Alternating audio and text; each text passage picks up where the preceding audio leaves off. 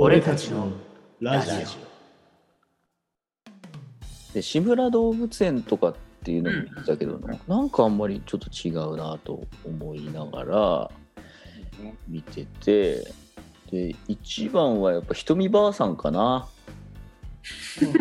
あれが好きだったかな自分は、ちょっとこの鉛の感じもあの自分のこう なんつうんですか体質に合ってるというか。あ 懐かしさを感じるしうん。で話としてもこう面白いしひとみばあさんは面白いなと思ってましたね、うん。なんかあまりに神格化されすぎてうん。しまっていた感じがしましたね後半は。なるほどね。僕はこんな感じですけど。はい。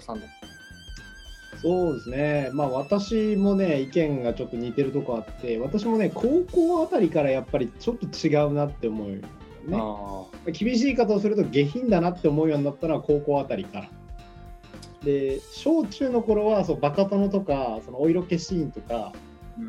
なんて言えばいいんだろうな、みんなにあるかもしれない欲望をバカやってるっていう感じで受けてたんだけど、高校ぐらいになってくるとそのなんだろうね。それぞれの登場人物それぞれに感情移入した時になんかあれこれっておかしいんじゃないのとか思うようになっちゃって、うん、ちょっとあれかなって思ったね。でまああのねさっきダッチさんちはチャンネル変えたって言ってたけどうちは別に変えてはいなかったんだよね。ただ父親嫌いだったんだよね志村けんがね。あ父親が？ドリフターズを下品にしたのはあいつだって言ってたから。ああなるほどね。はいはいはいはいもうちょっと、もうちょっとやっぱゲイだったっていう。ただ、裏を返すと、その時私が思ったのは、ああいう笑いのやっぱりパイオニアじゃないけど、ああいう笑いでポジションを確立したのは志村けんだし、その何系芸人みたいな言い方をした時に、志村けんって志村けんでしかないなっていう。まあ、さっきね、神格化ってダッチさんは言ってたけど、うんあ志村けんっていう、まあ、キャラクターとポジション、まあ、言ってしまえば属性まで作ったっていう点は芸能界においてすごい人だったんだろうなと思うし、まあ、あれだけその酒飲んだりなんだりって言うけど、ね、そんなに不祥事っていう不祥事もないし、うんまあ、志村動物園は確かにねちょっと動物そもそも動物好きからするとちょっとあれっていうのもいっぱいあったのであれですが。そうね。うん、ただまあ芸能人としてはやっぱり歴史をは支えた一人なんじゃないかなとは思いますね。コメディアンですよね嫌いかって言うとそうね嫌いではない。うんうんうん。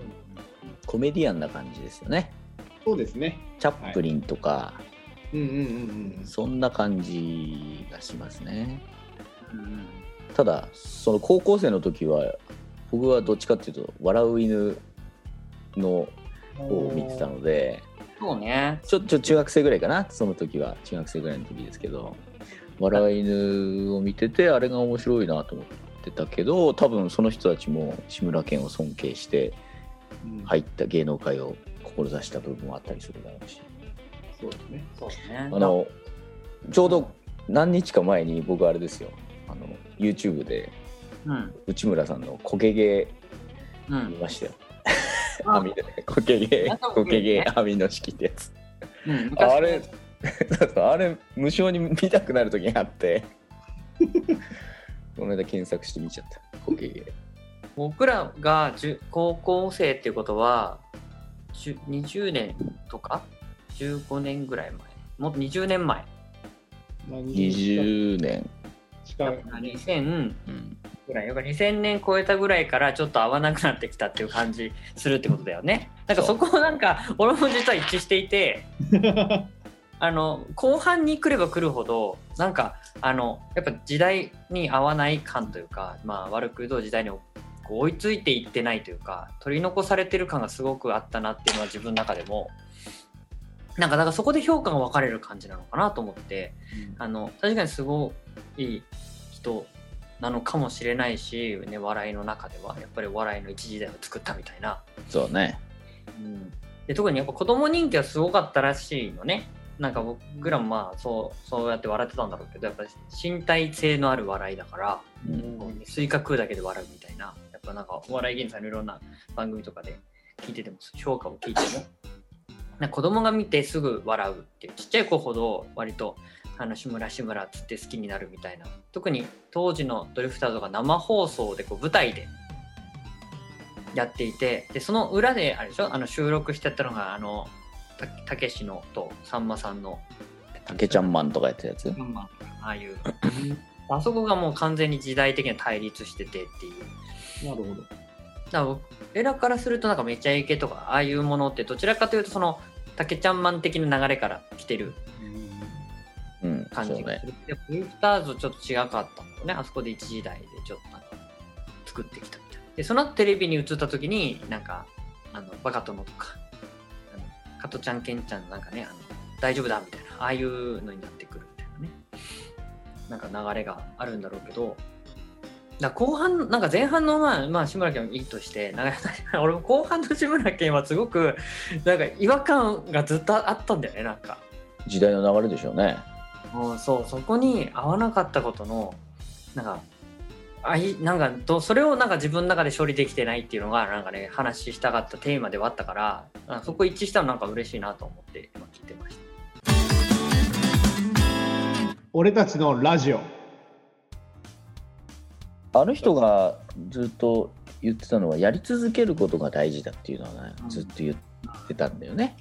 だから時代の流れを多分感じてたんじゃないかなとは思うけどあれをずっとやり続けてたことに何かの知らぬこう信念とかっていうのはあったのかなと思うけどねこれはいや、全く同じく。そう。あの、逆に、ね、志村さんと同じことを、ポットでの芸人がやったら間違いなく歴史っていうか時代に多分すごい阻まれた。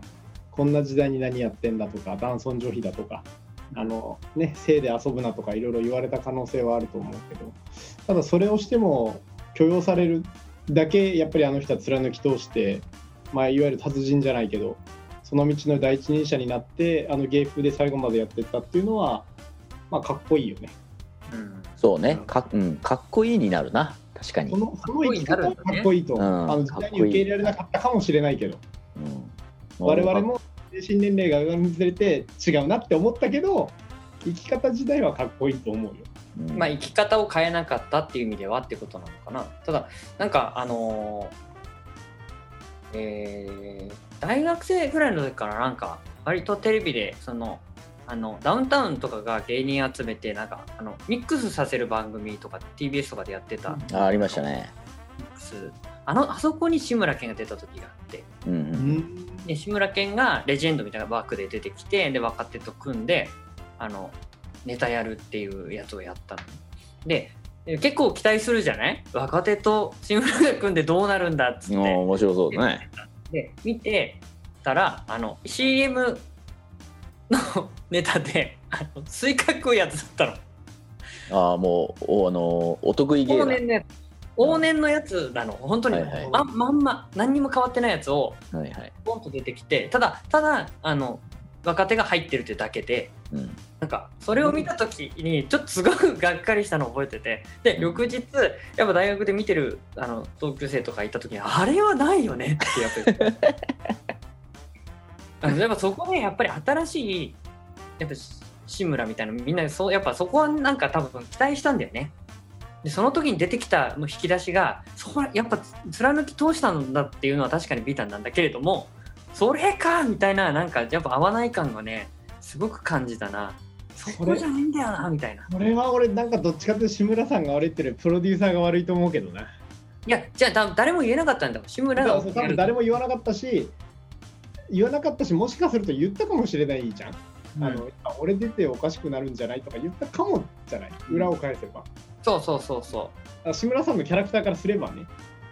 だけど、なんかいや、みんなそれが見たいんですよって押し切ったんじゃないかなと邪推してしまうけどね、俺は。いやわかんないそれはそこまで邪推するかどうかわからないけれどもまあそこで結構あのあこそうかっていう意味であの時に僕はなんかねあのあ時代に合わなくなってんだなこの人っていうのはすごく感じたんだよね